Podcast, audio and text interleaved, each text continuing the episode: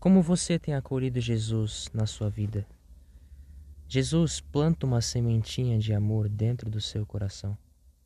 Cabe a você fazer essa semente crescer e virar um grande fruto, não para si mesmo, mas para servir e ajudar aos outros, assim como Deus, Filho, veio ao mundo.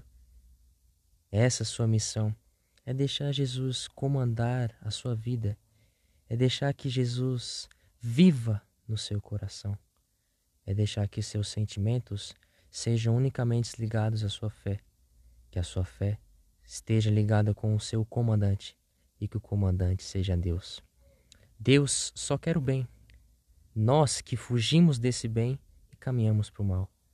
Não porque Deus nos abandonou, mas nós que abandonamos a Deus, o deixamos só e trilhamos o caminho da perdição trilhamos o nosso próprio caminho, o nosso caminho difícil, esse terreno que não é o ideal para fazer essa semente brotar no coração das pessoas.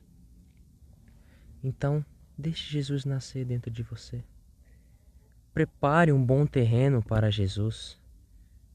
Não vá com as ondas, não se deixe confundir pelas pessoas, mas seja você mesmo você e Deus, os dois conectados.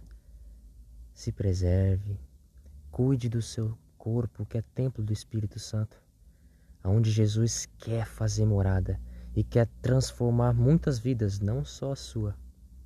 Por isso, deixe Jesus ser o Senhor da sua vida.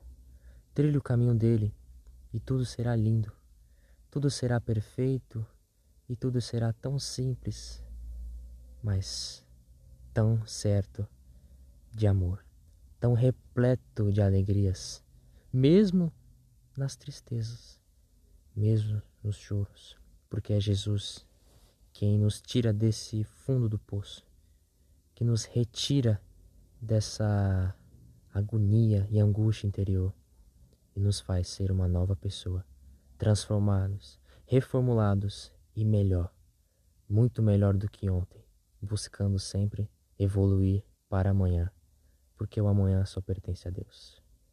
Deixe Jesus ser o Senhor da sua vida, deixe Ele guiar seus passos e semeie com Ele no coração das pessoas que te cercam, que te amam e que até te odeiam.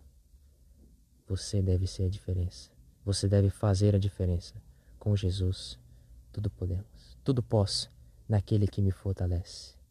Amém.